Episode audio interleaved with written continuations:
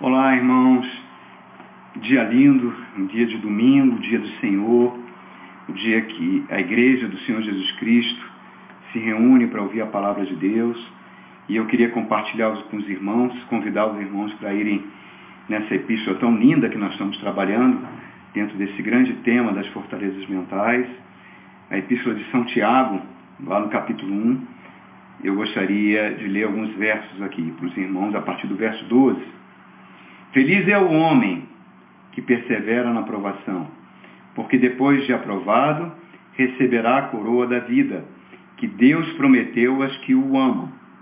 Até aqui, irmãos, depois eu vou ler mais dois versos para a gente falar um pouco mais sobre isso.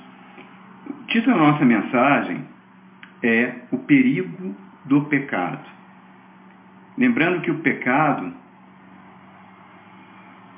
é o poder mais poderoso, tirando o poder da Santíssima Trindade, é o poder mais poderoso que entrou nesse planeta. Por que, que eu falo isso? Porque para vencer esse poder, o próprio Deus teve que morrer na cruz do Calvário. É um poder que escraviza a humanidade. É um poder que faz que espíritos malignos utilizem para escravidar a humanidade. É um poder extremamente sedutor, e diabólico na sua essência. Né? E Tiago está falando aqui, que, começando a abordar esse assunto. Primeiro ele vai falar sobre a aprovação. Agora, olha os dois versos seguintes. Quando alguém for tentado, jamais deverá dizer, estou sendo tentado por Deus, pois Deus não pode ser tentado pelo mal, e a ninguém tenta. Cada um, porém, é tentado pelo próprio mau desejo, sendo por este arrastado e seduzido. Então, esse desejo, tendo concebido, vai dar luz ao pecado. E o pecado, após ter se consumado, gera morte. Reparem, Tiago, aqui no grego original, ele usa a mesma palavra para aprovação, no verso 12, quando diz que feliz é um homem quando passa pela aprovação, e no verso 13, sobre tentação. A mesma palavra utilizada para duas ações diferentes, provação e tentação. A provação, ele já tinha dito para nós, logo no início do, da epístola, meus irmãos, considerem motivo de grande alegria o fato por passarem por diversas provações, porque ela fortalece a nossa fé. A provação é algo externo, é algo que vem sobre nós a tentação é diferente. É algo que nasce na nossa mente, nasce na nossa natureza e vai afetar o nosso comportamento.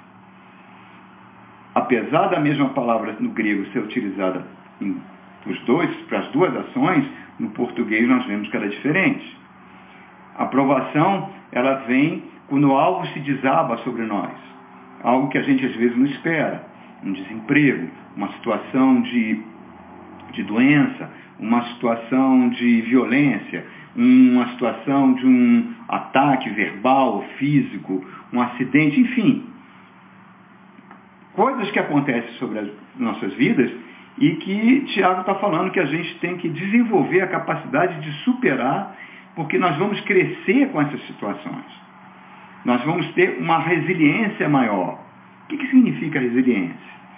Esse termo que é usado pela psicologia, ele é um termo que vem, da, na, na realidade, ele vem da engenharia, da engenharia mecânica.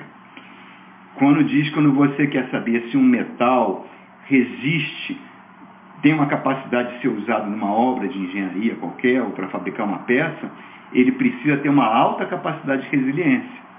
Então você pega aquele metal, que é um corpo de prova, submete a uma temperatura altíssima, a uma pressão imensa, ele se deforma, mas depois que volta para condições de temperatura e pressão normais, ele volta ao seu estado natural.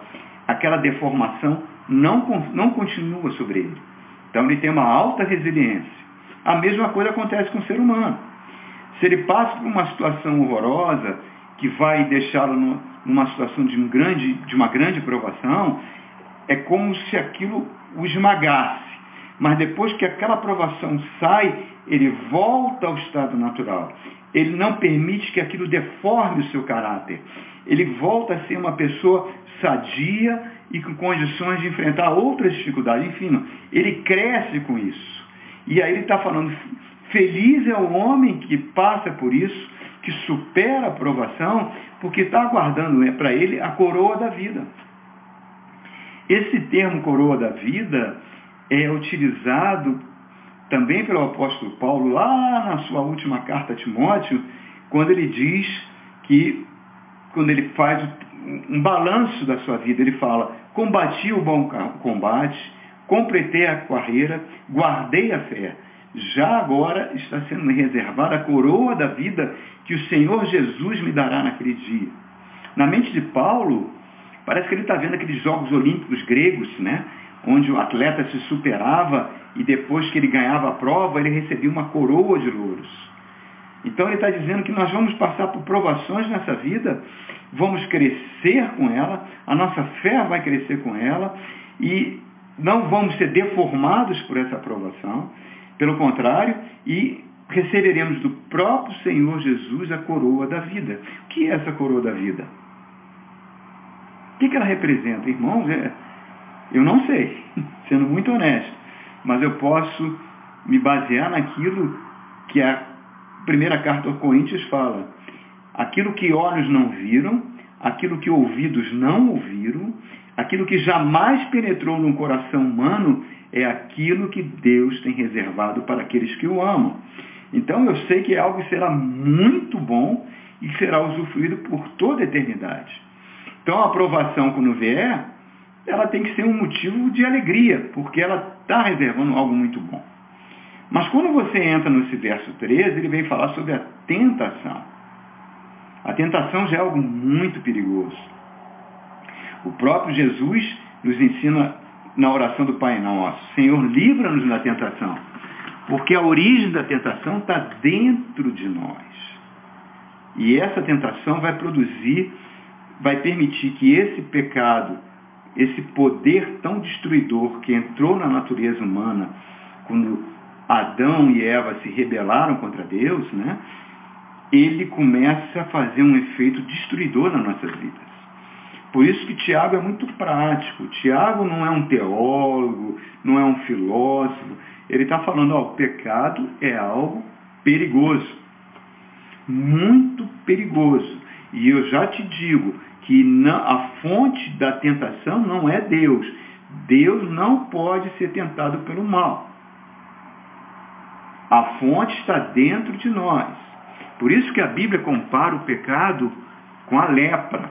Porque a lepra era uma doença que naquela época dos tempos bíblicos era uma doença incurável.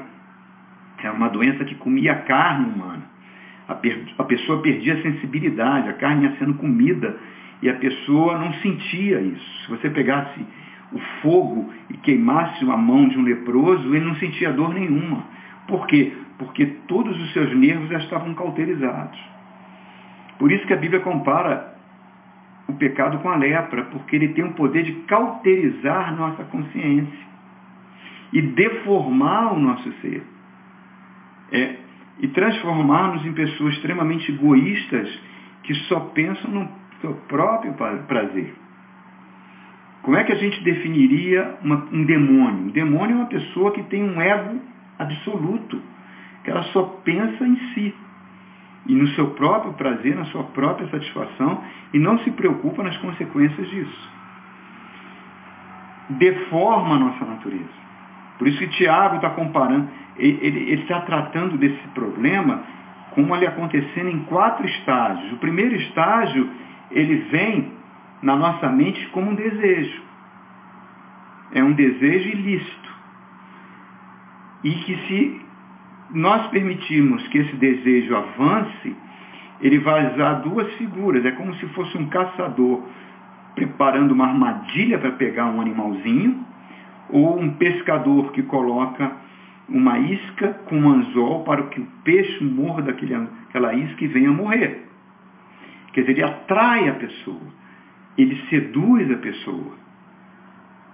A Bíblia fala que as forças das trevas, elas trabalham com as ciladas invisíveis, com coisas que podem nos seduzir, que podem nos atrair, para que a gente embarque nessa cilada e permita que a nossa natureza pecaminosa faça o resto. E aí ele diz que depois que isso acontece, você vai dar luz a uma criança, entre aspas, a um bebê maldito que vai nascer e vai crescer dentro do seu coração. E as ações que vão vir a partir daí serão consequências disso que já nasceu no seu coração. E a consequência final disso é a morte. Por isso que diz que o salário do pecado é a morte. E uma história na Bíblia que ilustra muito bem isso é a história do rei Davi com Betseba. Vamos só para rememorar essa história. Davi tinha combatido muitas batalhas, tinha vencido muitas batalhas, mas ele estava envelhecendo. E estava ficando difícil ele fisicamente sair vencedor nas batalhas. Os seus generais, então, preocupados que ele viesse a morrer numa batalha, falam para ele, Davi, é mais importante que você permaneça vivo do que você morra numa batalha. Então você fique no seu palácio e nós vamos combater as guerras por você. Você dá as orientações, nós vamos seguir essas orientações, mas permaneça no seu palácio. E ele ficou dentro do seu palácio, né? E numa condição relativamente ociosa. Então a mente vazia, diz o ditado popular, é sempre oficina do diabo. E não sabemos se teve alguma influência maligna, ele sobe para o terraço da sua casa, ao mesmo tempo, uma mulher sobe para o terraço da sua casa, da casa dela, fica no campo visual de Davi, ela resolve ficar nua diante dele, tomar banho na frente de Davi. A situação extremamente maligna, um desejo sendo plantado. Davi começa então a sentir um desejo sexual forte para essa mulher. E ele pergunta para os seus empregados quem é. E eles falam, olha, essa mulher é a esposa do seu general mais fiel. Aquele homem que combateu anos contigo no deserto. Aquele homem que muitas vezes salvou a sua própria vida, Davi. É o general Urias. Um homem que tem um amor, um carinho, uma fidelidade, que está lá na guerra, lutando a sua guerra. Então, ali era o motivo para Davi cortar aquilo pela raiz. Davi devia ter falado, opa, opa, para aqui, para tudo. Então você vai lá, avisa essa senhora para ela sair do terraço, que isso não é uma conduta apropriada para uma esposa de um general. E morreu o assunto aqui, eu não quero mais saber disso. Isso teria sido a atitude correta ele cortar o mal pela raiz, mas ele permitiu que esse desejo crescesse, manda, usa o seu poder de rei, a sua autoridade de rei, para trazê-la para os seus aposentos, tem relações sexuais com ela, e ela vem engravidar. Avisa Davi que está grávida. Então Davi, então, para poder ocultar aquele pecado original, ele vai fazer um outro pecado maior ele vai criar um estratagema de mentiras. Ele manda chamar o general Urias do campo de batalha, leva ele para os seus aposentos, dá vinho para ele, tenta embebedá-lo e fala, ah, Urias, você está muito cansado nessa guerra, vai lá agora lá para sua casa, deite-se com sua esposa, você precisa descansar, e vai ser muito tempo que você está nesse campo de batalha. Só que ele não contava com o caráter de Urias, que era melhor do que o dele. Falou, o rei, não posso fazer isso. Nós estamos, o general Joabe está lá travando a sua guerra, está todo mundo dormindo ao relento, todo mundo passando por perigo de morte, o inimigo está nos atacando. Eu não posso agora fugir, largar meus companheiros, vir deitar com a minha esposa, dormir com a minha esposa, não seria correto. E o rei ordena ele. E ele, no dia seguinte, ele vê Urias deitado nas escadarias da sua casa. Quer dizer, Urias não vai se deitar com Betseba. Desobedece o rei por causa desse motivo. Como ele vê que não consegue persuadi-lo, manda ele de volta para a batalha, escreve uma carta para o general Joabe, manda que seja colocado na frente de batalha para que ele venha morrer, e Urias morre, e ele então toma Betseba como esposa dele, para poder manter as aparências, como se ela fosse a viúva. Só que esse pecado de Davi, que originou a morte do seu amigo, vai ter consequências terríveis até o final da vida dele. E, de, e mesmo depois da morte de Davi. Esse filho morre, esse bebê morre, vários dos seus filhos morrem, ele perde o reinado, e esse pecado traz uma consequência terrível na vida de muitas pessoas. Como é o pecado que às vezes nasce com um mero desejo pode gerar um divórcio, um mero desejo pode gerar um suicídio na família. Tudo tem origem nesse problema terrível que é o nosso coração permitir que essa cobiça cresça. Existe uma tendência das pessoas, quando estão, cometem seus hábitos falhos, não assumirem a responsabilidade pelos seus atos e culparem demônios, culparem seus pais por eles terem agido dessa forma, culparem o governo, enfim, culparem tudo, culparem os impostos, mas tudo isso deriva da nossa própria cobiça. Que nós cedemos à tentação e essa tentação produz um, um fruto ruim, intenso, que vai nos seduzir e arrastar. O homem não é vítima dos astros, o homem não é vítima dos demônios, o homem não é vítima dos seus pais. E se você tem o Espírito Santo de Deus, você tem o poder para dizer não ao mal, para fugir do mal, resistir ao mal.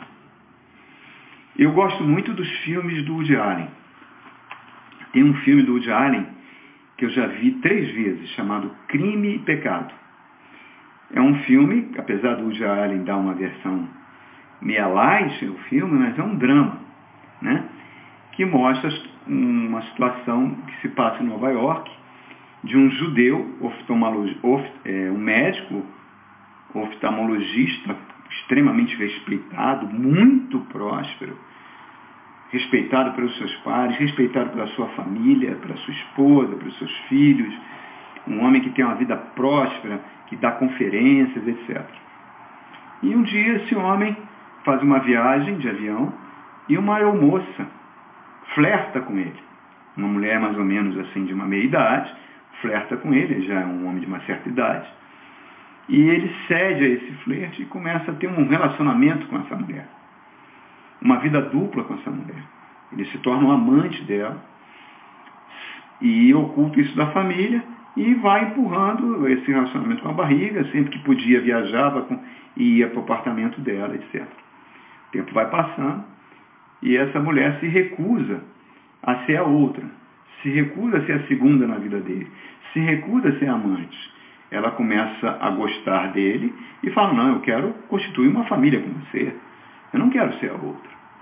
E ele fala, não, isso não pode ser, eu amo minha esposa, eu amo minha família, eu nunca te prometi isso.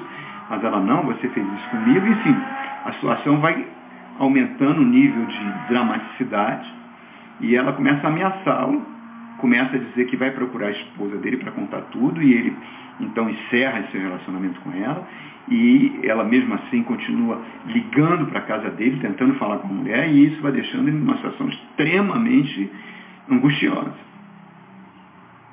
E ele então, apesar de ser ateu, resolve procurar o rabino da sinagoga do seu bairro, o rabino que atendia a sua família, onde ele recebeu os princípios que havia um Deus que era um Deus, antes de tudo, um Deus moral. E que o pecado é uma ofensa a esse Deus moral. E que tem consequências. E o Rabino explica isso para ele. E ele fala, olha, só tem uma solução para você. Você tem que procurar sua esposa e dizer a verdade para ela. Dizer que você teve um relacionamento com essa mulher, que você se arrepende, que você a ama, que você ama a sua família e que você já cortou esse relacionamento com ela e que você não quer mais ter esse relacionamento e assumir as consequências disso. Aí ele falou, mas eu não posso fazer isso, a minha, a minha esposa pode ficar profundamente magoada e, e, não querer mais o nosso casamento, pedir o divórcio e a família acabar e a minha reputação. Ele falou, mas não tem outra solução. Ela não vai mudar de ideia. Ela vai procurar sua família, ela vai procurar sua esposa. Então é melhor que ela saiba através da sua boca. E ele não recebe esse conselho do rabino, que era o conselho correto, e não, ele vai ficando perturbado com relação a isso e chama o seu irmão. O seu irmão já dá um outro conselho para ele. Fala, olha, eu conheço umas pessoas que podem resolver esse problema para você. Você me dá um dinheiro, eu vou pagar essas pessoas e eles vão resolver esse problema. Eles vão matar essa mulher e de uma forma muito clean, muito limpa, ninguém vai saber, a polícia não vai saber, ninguém vai saber, e ela vai ser como se ela não existisse. E ele, não, mas eu não posso fazer isso, está errado. Aí, aí ele falou, você que sabe, se um dia você quiser, estou à disposição. Aí a, essa mulher começa então a, a, a, insistir nisso e não tinha como fugir, e ele acaba então topando a oferta do irmão. O irmão contrata os matadores que matam essa mulher. E isso gera uma crise horrível de consciência nele. Ele fica extremamente perturbado e, a, e começa a querer até envolver o irmão, de ir à polícia. Enfim, a situação vai criando um nível dramático, mas no final a consciência dele fica cauterizada, o dinheiro, o status, a estabilidade que ele tinha falam mais alto, ele empurra isso para debaixo do tapete, né, a gente pode dizer, e tenta viver com esse crime, com sangue derramado dessa mulher nas suas mãos, mas que ninguém sabe, ninguém viu. É o título, esse é, é, é o filme. Repare, irmãos, como tudo isso começou com um pensamento. E esse pensamento provocou um desejo, esse desejo provoca uma ação, essa ação vai gerar um hábito, esse hábito vai, vai provocar um novo caráter e esse caráter vai ter um destino. Um pensamento pecaminoso, se não for combatido, se não for bloqueado, ele traz um destino de morte. Então, Jesus certa feita falou, quando alguns fariseus o questionaram sobre alguns alimentos serem puros ou impuros, ele fala, não, nenhum alimento é um mal em si, porque o mal não vem de fora, não pode contaminar o homem. Não é, nenhum alimento pode contaminar o homem. O que pode contaminar o homem é o que está no seu interior, porque ali pode vir os adultérios, os crimes, os homicídios, as mentiras, a falsidade, tudo está dentro do nosso interior.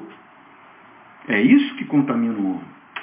Então nós temos que ter Tiago está falando que a gente tem que ter muito cuidado com isso. Muito cuidado com o que você joga na sua mente. Uma colherzinha de chá que você dá à sua carne, por uma mera curiosidade, vai produzir, pode produzir um mal terrível. Então, se você bombardeia sua mente com pornografia, se você bombardeia sua mente com violências, com filmes violentos, de terror, etc., e, e a sua natureza vai reagir. E ela vai reagir de uma maneira que você não terá como controlar. Por isso que a Bíblia fala, fuja. Não permita que essa curiosidade o mate, porque você não tem condições de resistir a isso. Então você tem que fugir. Paulo fala é, lá em Romanos capítulo 12, para você fugir do mal, como um cavalo que foge diante de um grande perigo. Porque a nossa mente é uma verdadeira fábrica de pecados. E se você tem Cristo, se você sofreu um processo de conversão, e nós falamos no nosso último encontro que a conversão é uma metanoia, tem que trazer um novo pensar, eu tenho que começar a pensar que Deus habita em mim. E eu tenho que levar esses pensamentos cativos a Cristo, pensando que lá na frente a coroa da vida está me aguardando. E assumir atitudes maduras que vão mudar nosso caráter, que vão fazer que a gente tenha resiliência nas provações.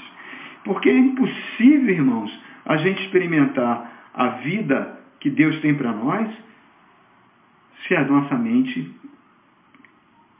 ela é escrava das tentações que acontecem. Eu termino essa meditação com um testemunho que eu ouvi de um, de um pastor amigo meu, muito bacana, e vai ilustrar isso. Ele conta a história de um homem que era um empresário que tinha um negócio, tinha, não tem um negócio, de vender bombas hidráulicas.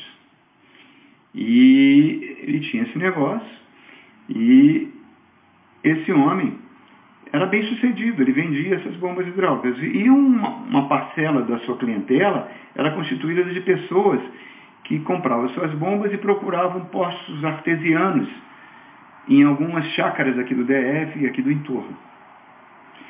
Só que muitos desses camaradas eram maus pagadores, pagavam com cheque sem fundo, ou então não pagavam e davam prejuízo. Ele então resolveu contratar alguns policiais que na hora folga faziam a cobrança desses mal pagadores, muitas vezes com uma situação de violência, para que esses homens pagassem e saldassem suas dívidas. Na mente dele, ele estava agindo correto. Se a pessoa é mal pagador, ela tem que assumir a consequência dos seus atos, então eu vou cobrar essa dívida, nem que seja com violência ou coisa parecida.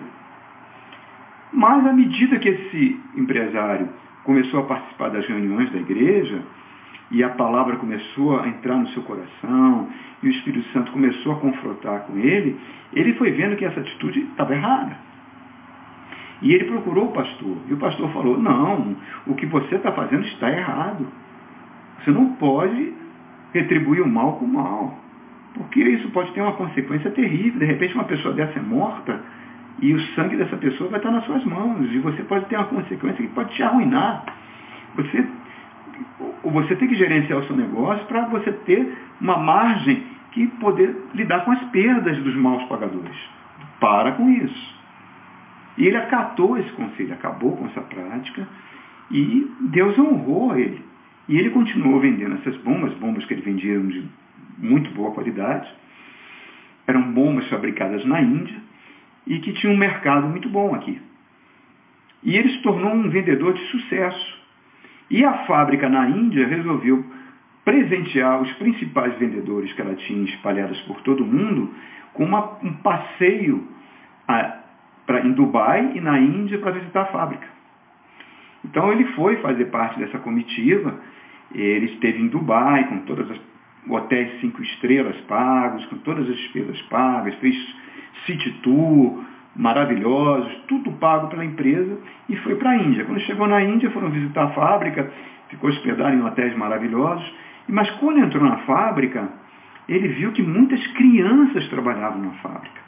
E muitos operários trabalhavam em condições extremamente insalubres, com salários baixíssimos, muitos acidentes de trabalho, tinha até crianças mutiladas de, por causa do trabalho que elas faziam. E aquilo gerou uma crise nele, que ele foi para o hotel naquela noite e teve uma crise de consciência. Ele falou, meu Deus, eu estou enriquecendo com a venda dessas bombas, mas lá no fim da linha, a fabricação dessas bombas é feita com trabalho quase que escravo, com mortes de crianças, com crianças tendo, tendo o futuro delas arruinado. E eu, de uma forma ou de outra, eu sou participante disso. Eu estou lucrando com o sangue dessas crianças. E o Espírito Santo foi trabalhando nele, ele voltou para o Brasil e ele resolveu encerrar o contrato com a fábrica da Índia. Falou, não quero mais essas bombas. E vou, passou a vender bombas alemãs, que eram muito mais caras, e que reduziram a margem de lucros que ele tinha, porque ele teve muito mais dificuldade de vender essas bombas, essas bombas, e, mas mesmo assim ele preferiu ter um lucro bem menor do que a sua consciência o acusar disso.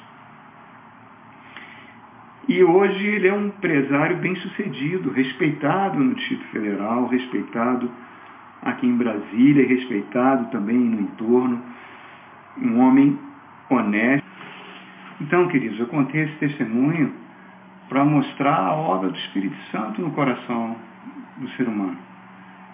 De, aprendermos a ser sensível à voz do Espírito, porque sempre, sempre que nós desviarmos isso, irmão, nós vamos podemos colher coisas na nossa vida que poderão ser muito tristes, muito desagradáveis, que é o poder desse pecado.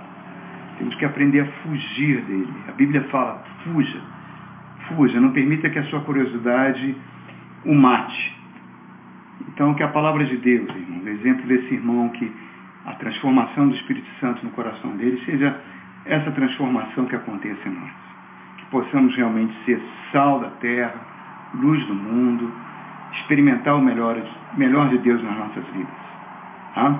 Então eu desejo aos irmãos um domingo maravilhoso e que a palavra de Deus sempre seja um farol na vida dos irmãos. A paz do Senhor, fique com Deus, queridos.